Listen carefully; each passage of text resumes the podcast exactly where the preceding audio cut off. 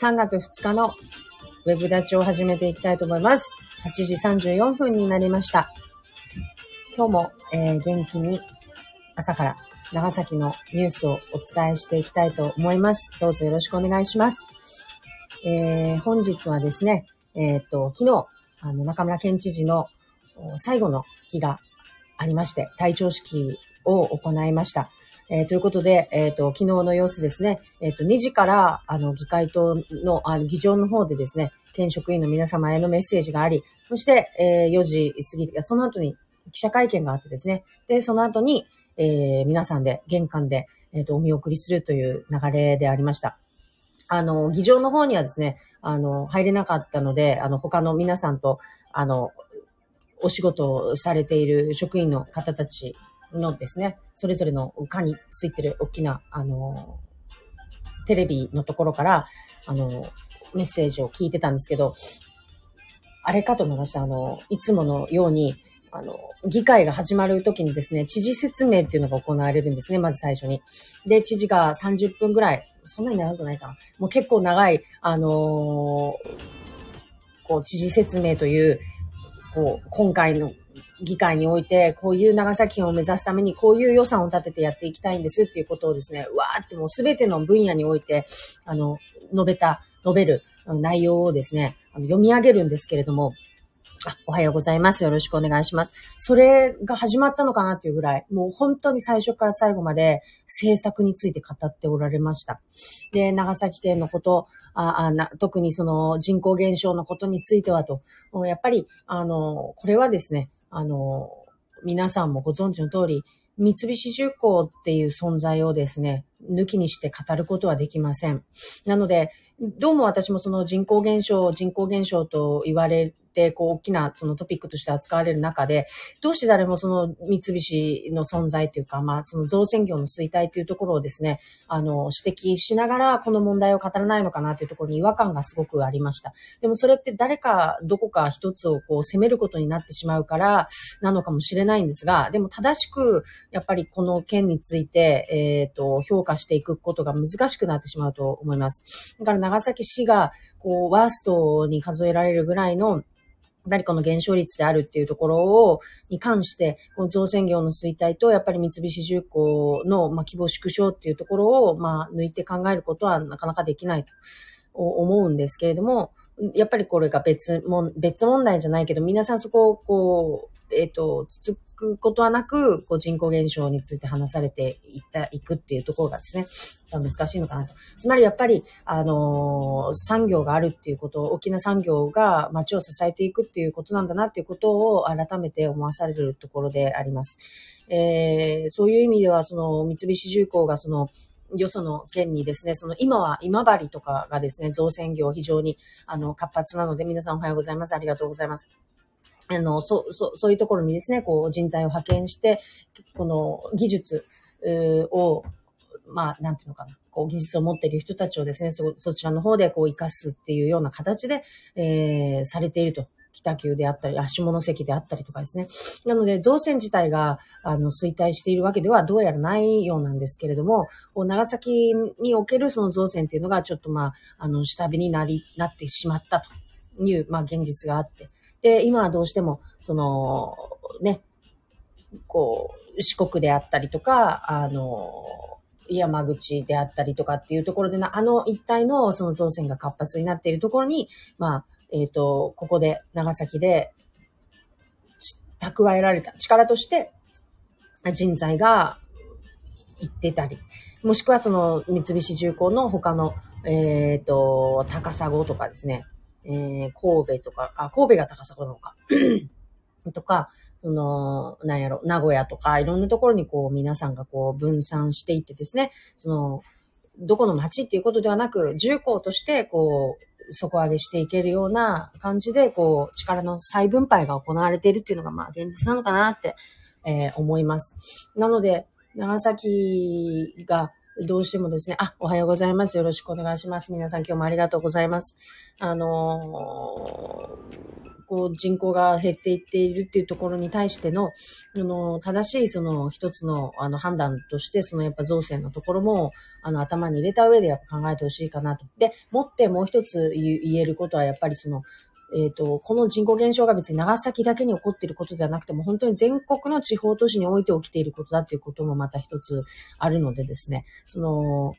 そ、じ、そもそもその日本の人口が減っていっている中で、ここだけ増えるっていうことってなかなか難しいわけじゃないですか。で、産業が衰退していってって言って、その要するにその減っていく理由しかないっていうことですよね。その、あの、例えば土地代も高いし、その住む場所も高い、ガソリン代も高い、えっ、ー、と、物価も高い。えー、なんかこう、福岡に比べて何一ついいところがない、みたいな。正直なところ、えっ、ー、と、ある中でですね、やはり、えっ、と、それでも長崎を選ぶっていう理由って、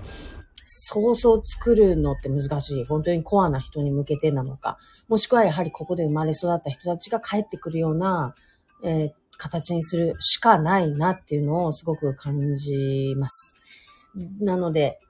難しいですね。とっても、その、長崎って、その、外側から、外側っていうか私みたいなよそ者から見たときにですね、やっぱり私はもともとその、あの、司馬遼太郎が大好きだったので、高校時代もめちゃくちゃ、もう勉強せずに司馬遼太郎ばっかり読んでたんですけど、そうするとやっぱり長崎ってすごく特別な場所として出てくるんですよね。で、その、薩長の日以外で、やっぱりこう、別格なんですよ。天領だからね。っていう意味で、こう、なんかこう、独特な、その、風情を持った街で、で、現代においても、やっぱりロマンティックな、えっ、と、意味を、なんかこう、持ってる街ってそうそうないと思うんですよね。やっぱり港町、例えば函館、神戸とかも同じような雰囲気を持ってて、横浜とかも、なんかこう、特別な、あの、ロマンティックなムードがあって、なんか函館っぽいなんか感じがするのかもしれない。あの、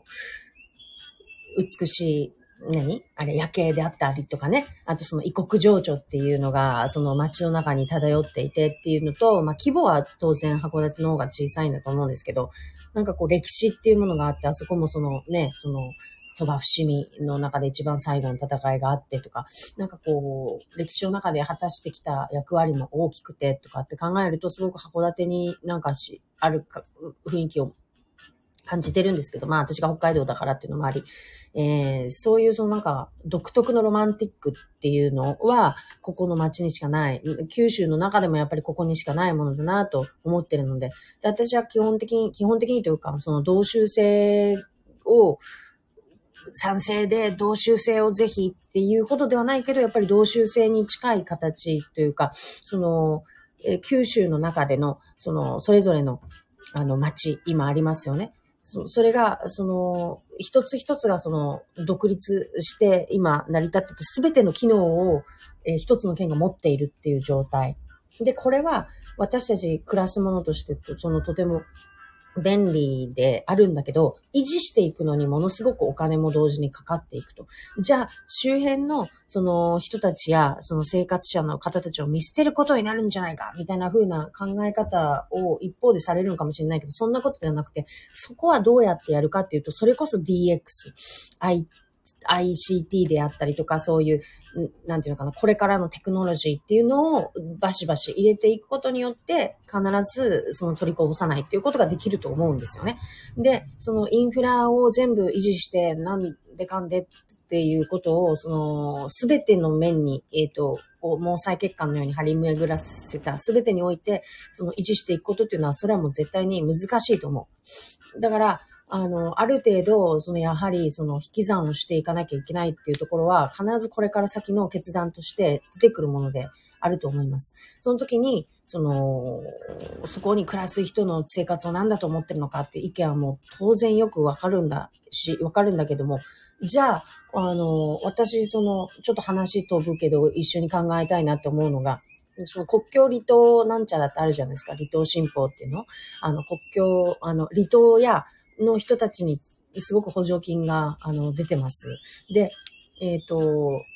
なので、長崎はですね、やはり五島とか、えっ、ー、と、社会源が、あの、止まってね、えっ、ー、と、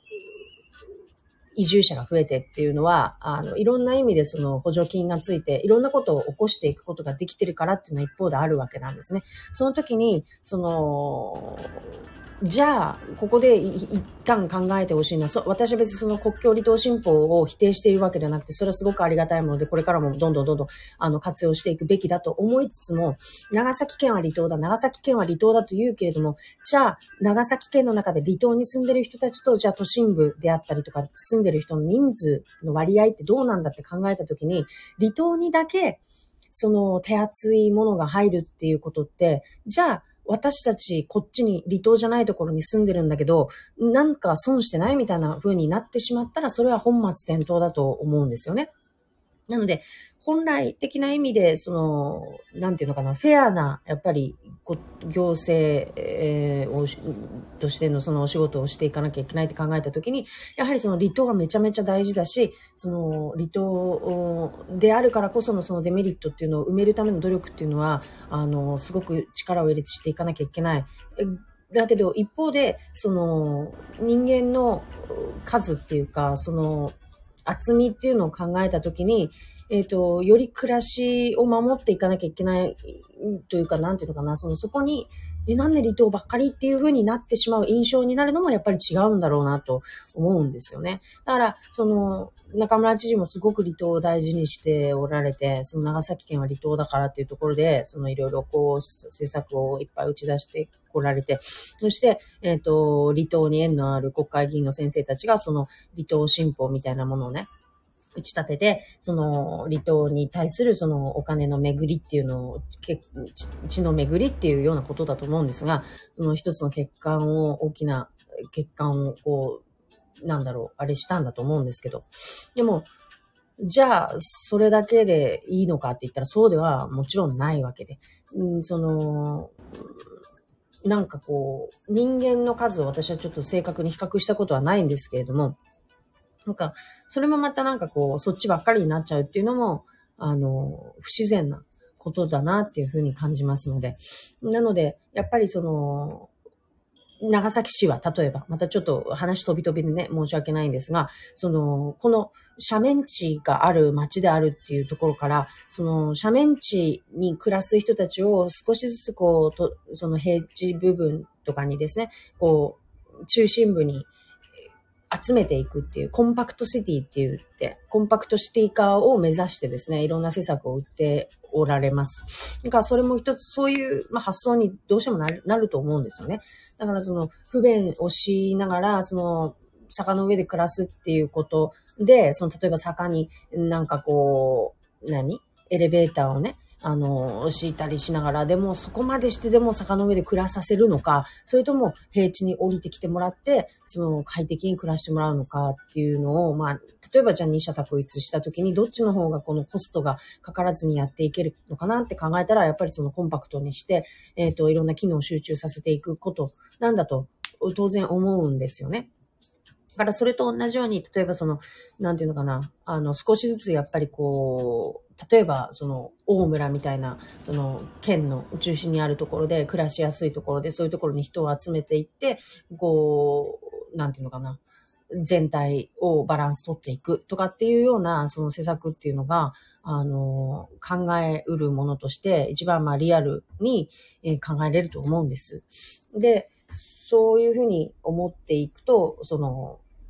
なんか、あの、人の人口のボリュームとかっていうのを、はやっぱ無視できないなというふうに思います。で、そもそも今何の話で私がこれを話をしていたのかをちょっと忘れちゃったんですけど、まあ、その、何だったんですかね。えっ、と、なんでこんな一生懸命熱く私は離島と、あの、都心部みたいな話をしてたのかというと、そうそう、コンパクトにしていくってことね。あ、で、コンパクトだけがその私のその思うところではないんだけど、少しずつやっぱり畳んでいかなきゃいけないよっていうところなんですよ。畳んでいく。それは、その全部を展開して全部を維持するってめちゃめちゃ金がかかるわけじゃないですか。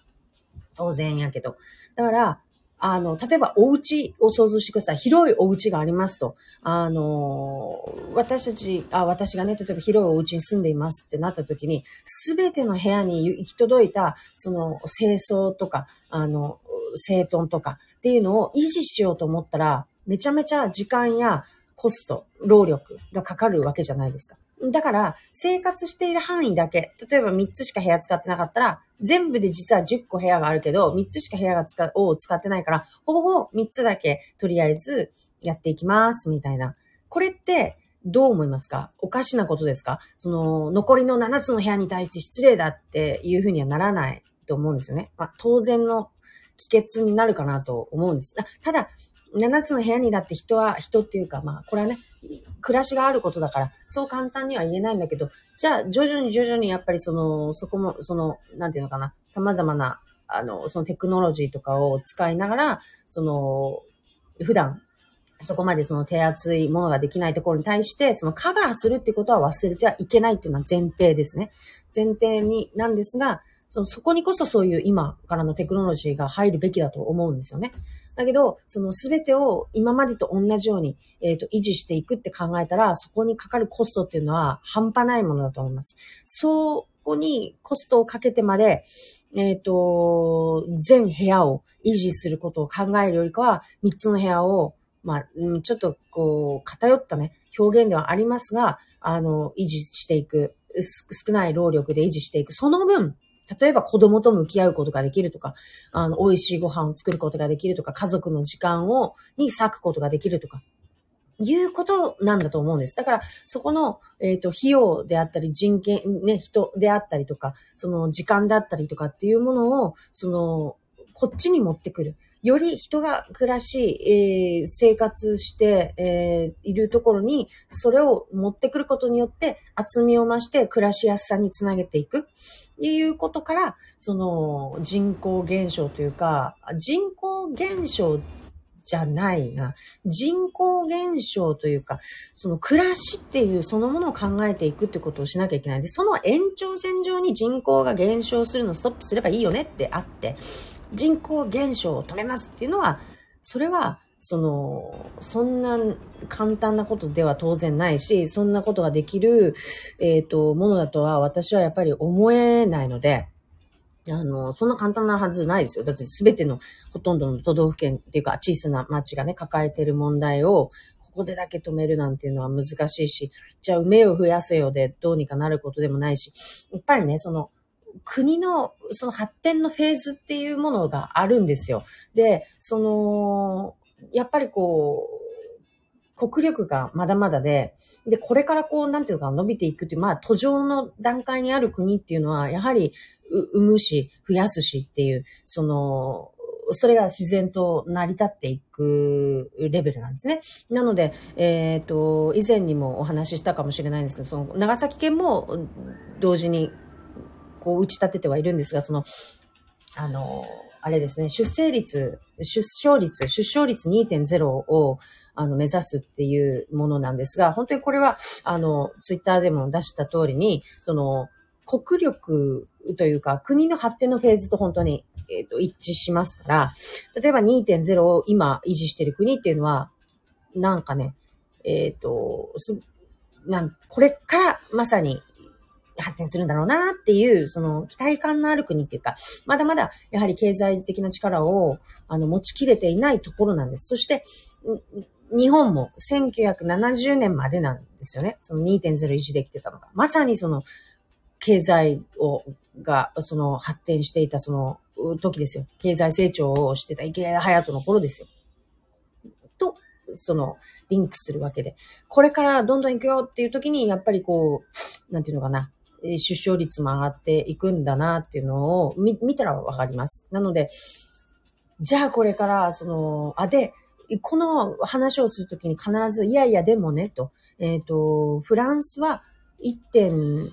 なんか86だよ、みたいなことを言言われるんですって。なんですけどね、あれはフランスの中でも移民の方たちそのよ、より、その貧しい国から来られた移民の方たちが、あの、維持している数字であって、もともとフランスにおられる方たちの、その、数字ではないんだそうなんですね。なので、その辺もちょっとこう、いろんな、こう、その、お国、お国での事情があるわけで、なので、なるほど、フランスといってもその一言で言えないんだなっていうことがわかります。というような感じでですね、やはりその、この人口減少の問題については、その出生率なんか、合計特殊出生率みたいな話と、リンクして語られる部分があるのかもしれないけど、そんな単純なことでは当然ないし、その国の発展のフェーズを一回下げるってことはもう本当に焼け野原にするとかしか考えられないので私は、どういうことっていうことなんですよね。だから、こういうことは、その普通に本読んでればわかることなので、なんかこう、ご存知ないのか、それともわざと言ってるのかなっていうところではあるんですが、ただ、えっ、ー、と、一方で、その長崎県も、えっ、ー、と、2.0を掲げちゃってたっていう、あっていうところとかあったので、あの、そこは県に対しても、その、その難しさっていうところは、あの、言っていかなきゃいけないのかなと思いました。で、それに対して県は、その結婚政策っていうのも同時にやってるから、結婚、出産、子育てっていう、このフローをまとめて世話していくことで、その、底上げをしていくんだっていうような主張ではあったんですけど、あの、これはちょっと特殊な私の考え方かもしれないけど、私はこれから先はもうその結婚っていうものの価値っていうものがそもそもなんていうのかな、どんどん今までのような、あの、価値観を持たなくなってくるだろうなっていうのを思います。というのは、その、よく言われるじゃないですか、その今の若い子はね、持ち家を持ちたいとも思わないし、なんかこう、車を持ちたいとも思います。その所有の意識っていうのがどんどんどんどん薄れてってる、シェアの考えになっていってるんだよ、とかって言って。で、私たちの世代までは明らかに、その、なんだろう、庭付き一戸建てがあって、で、自家用車を持ってて、で、なんかこう、子供が二人いて、みたいな、えー、みたいなね。で、郊外に、いや、つまりそのクレヨンしんちゃんみたいな家庭が、その一つの幸せの形であって、で、私もやっぱりそれを追い求めてきてたし、そう、そうするもんなんだろうっていうその刷り込みがあったんですけど、でもなんかやっぱこう時代が変わっていっていて、その、そもそもそれって何だったんだろうって、誰に教えられたのかわかんないけど、なんかいつの間にか自分のものみたいな風になっちゃってしまってたけど、でもよう考えたら別にそれがあったからって幸せなわけじゃないんですよね。っていうのは、それは手に入れてみて分かったっていうか、その、あ、別にこれってなんかそんな言うほどでもなかったなみたいなところを多分今我々の世代とかも気づき始めつつあるんだと。ほいで、その今、えー、今というかこれから先、今もなんですけど、その、人口のうちの半分がもうソロなんだと。で、えっ、ー、と、それはその未婚の、生涯未婚の人お、よびその離婚をした人っていうことでの、その割、あ、どっちも含めてのソロなんですが、そういう人たちがこれから先もその増えていく。で、障害未婚の人とかも増えていくっていうのは、要するにその結婚のメリットっていうのが、えっ、ー、と、だんだんその特に男性において分からなくなってきているっていうところがあるんですって。そうすると、その、なんていうのかな、当然その子供を産んで増やす増やしていくっていうその政策はわかるんだけど、その子供を産むっていうことが結婚しなきゃ、まあ今の段階ではできないから、あの、まあするしかないんですよね。ただ、その後、その、なんていうのかな、じゃあ結婚させましたよと、えー、成婚率な、な、何、何十組、えー、年間ね、80組結婚させましたよって言うんだけど、じゃあその後5年後、10年後、その、えっ、ー、と、カップルがどうなっているのかっていうところまでのフォローはもちろんしていないわけで、で、そうすると、なんていうのかな、なんかそれって、えーそこにお金かけて、その結婚させるだけさせて、で、子供産ませるだけ産ませて、それでいいんですかみたいな感じにな、なりませんか？なんか私はそこになんかすごく、なんか、気持ち悪いなっていうか、なんか怖いなっていうか、そこにお金かけるっていうよりかは、なんかソロでも生きていけるっていう、まず世の中にして、あ、世の中にするというか、その、まずその安心して暮らせるっていうところに対して、その、えー、二人じゃなきゃ生きていけないっていうような、なんかその刷り込みみたいなものに、を、なんか追わされている状況を、まずなんか是正してほしいのと。まずはその一人であっても、その生きていけるっていうか、安心してその暮らせる。で、当然その、例えばそのシングルになったとしても、あの、安心して子育てをしていけるんだよっていう安心感を持った状態で、えっ、ー、と、暮らしていける街をまず作ってほしいんですよ。その結婚させる云々の前に。一人になったとて、安心して暮らしていける、ここでは。って思えば、あ、じゃあちょっと結婚してみっかな、みたいな気持ちにもなるんじゃないかなと思うんです。逆に。だから、結婚させる、結婚させるっていうよりかは、一人であっても、たとえ一人だっても生きていけますよっていう、まずその仕組みを整えるというか、えー、っていう暮らしを整えるっていうところから、あのー、する。そうすると、そこの、えっ、ー、と、価値観に馴染む人にとっては当然、その街は OK な街だし。で、もしそうじゃない価値観の人にとってみても、あの、たとえ何がこの先あったとしても安心してこの街では生きていけるんだっていう安心感がある。なんかこう、一人では生きていけないよ、一人では生きていけないよっていうことを、そのなんか言われ続けることでのストレスってすごく大きくあると思うし、で、私は別にそうは思わないし、うん、なんかそこのですね、その、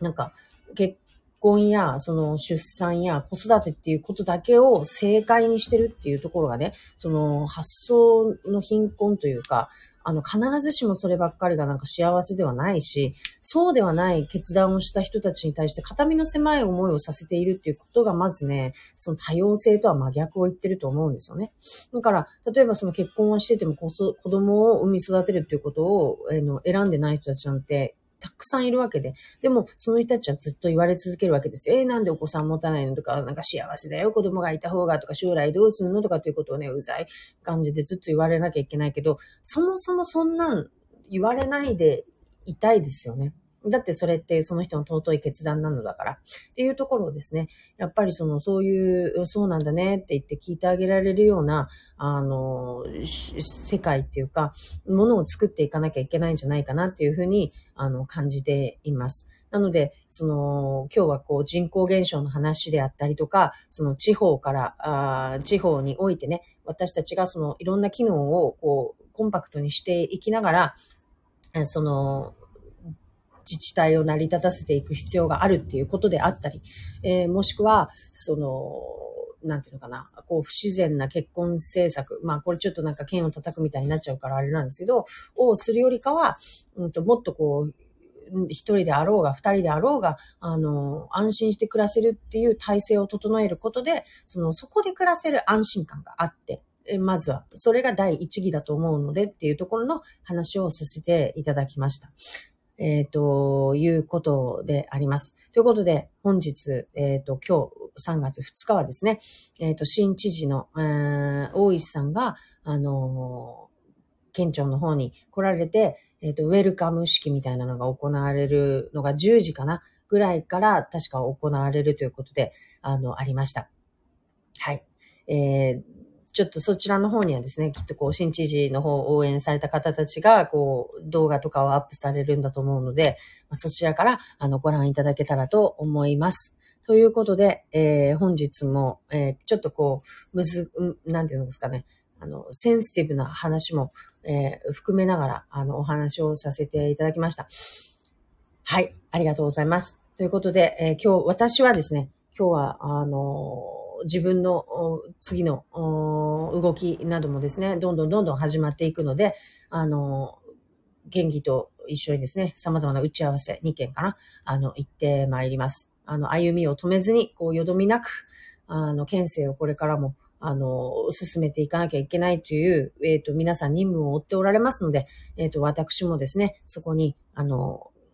何かしらの、あの、サポートができるようにと思って、頑張って参りたいと思います。はい。ちょっと真面目で面白くなかったですが。はい。あれ、あ、カズさんもありがとうございます。えー、皆さん今日もお付き合いいただきましてありがとうございました。じゃあまた、えっ、ー、と、明日も木曜日ですね。3月3日。あ、3月3日です。3月3日のあの、ウェブ立ち、えー、ご覧いただけたらと思います。また明日よろしくお願いします。ありがとうございました。